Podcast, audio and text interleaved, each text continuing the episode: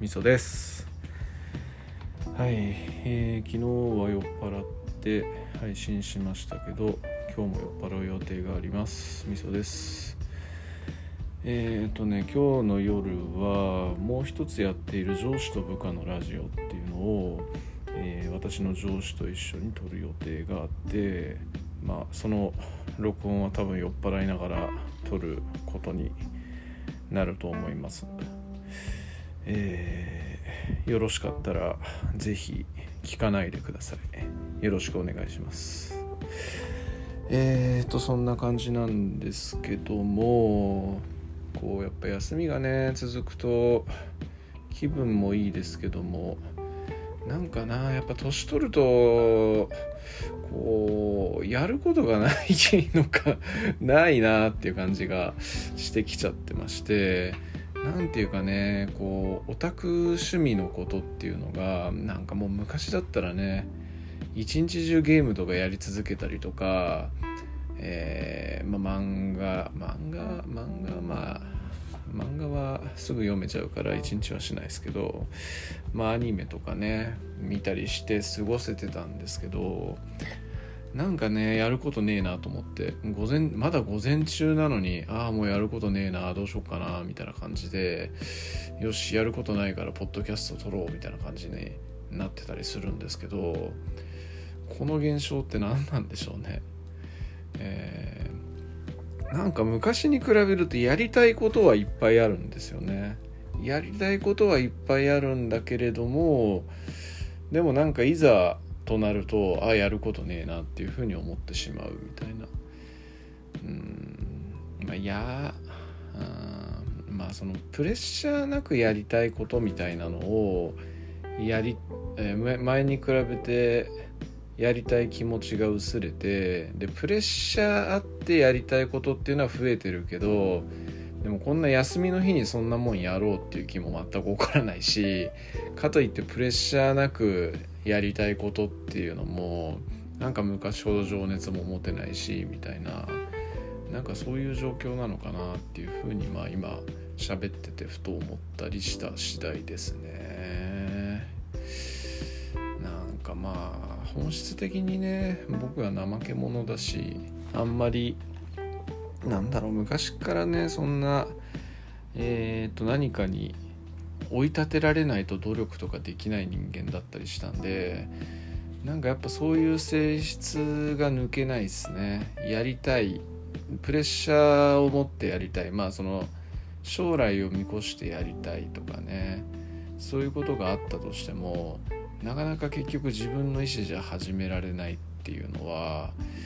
まあそういうね昔からの性質なのかなっていうふうに思ったりするんですけど、まあ、逆に、まあ、樋口さんに近いのかな、えー、そういうことでもまあ締め切りっていうものがあってでその締め切りに、えー、こうあれを合わせるみたいなねつじつまを合わせるみたいなそういうことっていうのはねできちゃったりするんですけどもなんだかなって感じですね。本当にね、うん、やることねえなって思いながら散歩行こっかなとか思ってるんですけどもなんか暑くなってきたしちょっと日が陰ってきてからにした方がいいのかなとかそんな感じでこうクーラーの効いた部屋で、えー、ツイッターいじったりネットサーフィンしたりしてるんですけどもはい。そんな感じですね。ほんといやそんなところしか今日話すことねえな。あ先般ね先日休みに入る前にちょっと仕事でね若干ムカつくことがあってえー、っとねなんかそのえー、まあ大企業だったらあんのかなどこにでも、まあ、経営企画室みたいなところがあるんですよね。でそこの経営企画室がなんか知んないけどうちの部署にすごい内政干渉してくるんですよね。ななんか漠然となのか何か問題点があるっていうふうに思ってで結構そのうちにの部署にちょくちょく口を出しに来るんですよ。まあそれは全然いいんですけどね。まあいいんですけどなんかでもその漠然とした問題点としてだしなんかファクト認識をしてない状態であれこれ口を出してくるっていうの感じだったんでまあ聞くべき部分は聞いてで何言ってんだみたいな部分に関しては流してみたいなそんな感じで付き合ってたんですけどなんかねその経営企画側としては何かに追い立てられてるのか知らないんですけどその外部コンサルティングみたいなのを雇ってきてるんですよね。でその外部コンサルの方とてもねあのすごい知識ある方だし、まあ、ベンチャー系の会社の若い方なんですけれども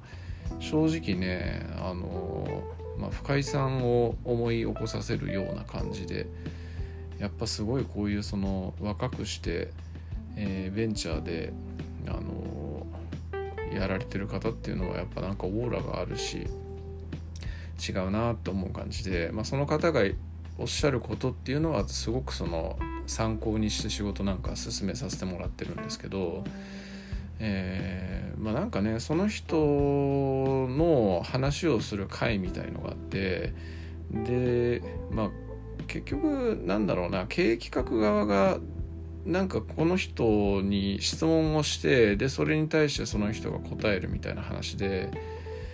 でえっと、まあ、正直ねちょっとピントがずれてるんですよねその経営企画側が言ってる問題点みたいなところっていうのが。だからなんかまああのよくわかんねえなと思いながらずっと参加をし続けていてで、えっとまあ、そもそものピントがずれてるし目的が意味不明なんであの、まあ、発言もしないし、まあ、私の上司とか私のこう部署の人間っていうのも、まあ、発言しないんですよねその経営企画側が意図してるものがよくわからないから。でまあそこもコミュニケーション取りゃいいんですけどね。でそんな感じで休み前にその会議を終えた後にその経営企画の偉いやつからなんかその「お前ら何考えてんだ」割のなんかメールが上司とか宛てに来たらしくてえー、まあなんだ真剣に参加してるんですか。そんなのではこんな感じでやってるのでは何の意味もないです。もう一度目的を考え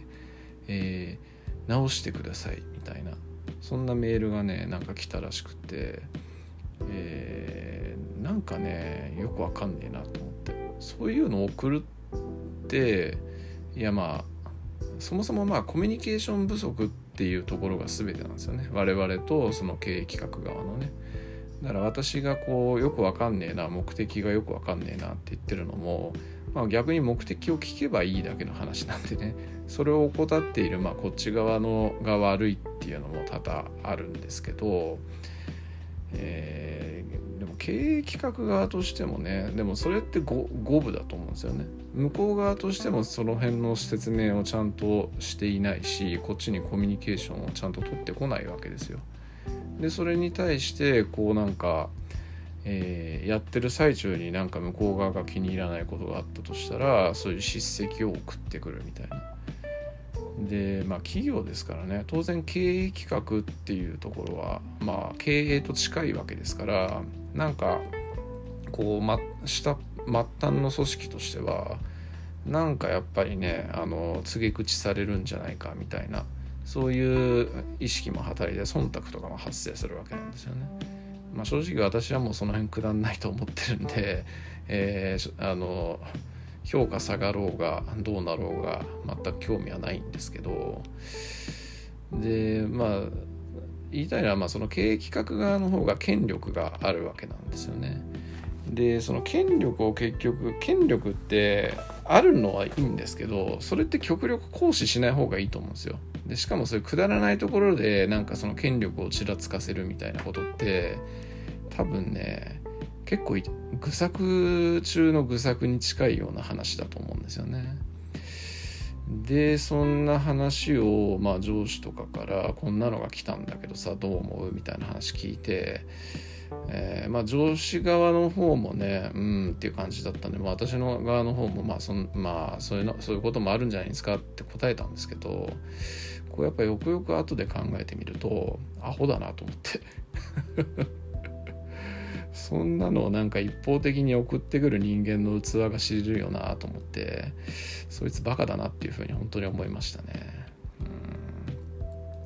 結局まあこれもねえー、っとまあ再三言ってる通り全てはコミュニケーション不足っていうところなんでこういうようなことをやる前になる前にコミュニケーションをどっちかがちゃんと適切にとっていればよかったっていう話なんに過ぎないことなんですよね。でだけどなんかそのコミュニケーションを取ることを吹っ飛ばしていきなり高圧的な態度に出てくるとかって正直まあ昔のね年功序列の時代ならいざ知れずこの今のね時代でねでしかもそういうそのなんだろうそれなり以上のこう能力を持った人間たちが出ている中でなんかそうお前らダメだぜみたいな感じのこと言ってくるってとてつもなくバカだよなって思うんですよね。そんなねあの能力のない人間がねそういうそのえー、あれあのそういう場にいるわけないんですよ。だからそこで例えば意見を言わないとかっていうんだったらそれはその場に問題があるというふうにその運営者は思うべきであっていやまあこれも私私自身がこう多責にしてるっていう点でよくないんですけど、まあ、自分だったらそうするよなっていうことを言っているっていう感じなんですけどね。なんかすげえ取り留めもないな。なんか相手を悪く言いたくない。自分も悪いんだけどねっていうことを言いたいみたいな感じでこうせめぎ合ってるとなんか中途半端な物言いになるんですけど、要するにまあ自分がたそのその経営企画の偉いやつの立場だったらそういう状況に陥ってたらまず自分たちの運営が問題なんじゃねえかっていうふうに思うしこうまあカチンときたとしてもそれはえ、どういう状況なのかっていうのを例えばまあ個別にねそこに参加している人間の個別にちょっと確認をして、えー、状況をヒアリングした上で、えー、改善に臨むとかするべきだと思うんですよね。そこで全体に叱責のメールみたいなものを送ったところでどういうふうにその状況が好転すると思ってるんだろうって思いますけどね反発を食らってで本当いいことないですよねその送った側は反発食らって人望が下がるし送られた側はプライドを傷つけられて、えー、その会社自体に対しての忠誠心みたいなのもなくなりますしね、まあ、そもそも経営企画ですから経営に参画してるメンバーのわけですからね。そこの人間が信頼を失うっていうことになっちゃうわけでまあ何一ついいことないことを本当なんでやってんだろうなっていうふうに思った次第ですね。うんまあ感情的になってしまうっていうのは人間なんでね致し方ないんですけれども、うんまあ、そういうものをこう見たとしてねじゃあその送った人間は経営企画のまあ、責任者の一人なわけですけどじゃあその経営企画の責任者じゃない立場でそれを見たとしてあなたはじゃあそのメールを送ったんですか？っていうふうにも言いたいですよね。その経営企画の責任者だからこそその権力とか権威とかを利用してそういうその自分の感情をぶつけたみたいな感じですからね。まあ、まあ、まあ、擁護すると責任者だからこそその責任を感じて、えー、もっと良くしていこうぜみんなみたいな意味合いで送ったっていう考え方もできますけどまあでもその気持ちがねそういうなんか高圧的な文章の中で人に伝わるわけはないと私は思うんですけどもね、うん、まあなんかね本当まあ経営とかねそういう上の側になっているとなんかそういうメールがすごい横行してるなんていう話も上司とかからよく聞くことがまあよくはないか、まあ、たまにありますけどもうんなんだろうなって思いますね。それでいいように動くわけがないんだよね。そんなメールを作ってる暇があるんだったらその相手に対してもっとちゃんとコミュニケーション取取ればいいのになってね個人的には思いますね。となんか40年50年60年生きて生きてもねこう生きたからこそなのかな。まあ年を取るとなかなか物事を変えられない新しい経験に飛び込んでいくことができないっていうのがあるんでしょうけどもね。うん。なんか悲しいなと思った話だしまあさらに会社が嫌いになってなんかこんな会社にいてもいいのかなっていうふうに思ったりしましたね。こうなんかなやっぱ夢がないですよね。自分が偉くなればなるだけプライドを傷つけられる瞬間が多くなっていくみたいなね。そういう感じですからね。そうすると結局そういうのがやっぱとまあ別に僕はそんなことないつもりでいるしいたいんですけどでも年を取れば取るだけやっぱ誰かに怒られたりとか否定されたりみたいなのって嫌になっていくに決まってると思うんですよ。でそうするとそれをあの防ぐ防ごうとするために結局なんかね表面的な従順とか表面的な仕事しかしなくなるみたいなでしまいにはね捏造したりみたいな、まあ、東芝の例なんてそうですけどそういう感じになっていくわけですからね。うん。まあなんか本当にちょっと考え直した方がいいのかななんてこういう事例のうちの一つですね。本当深井さんとかが言うように大企業にいることのリスクっていうものをなんかすごく最近感じるようになってきてますね。うん。まあなんていうかねそんな話でした。珍しくちょっと仕事の話をしてみた次第です、えー、こんな話を上司に聞かせらんねえな。どうしようかな。まあいいや。とりあえずあげちまおうはいありがとうございます。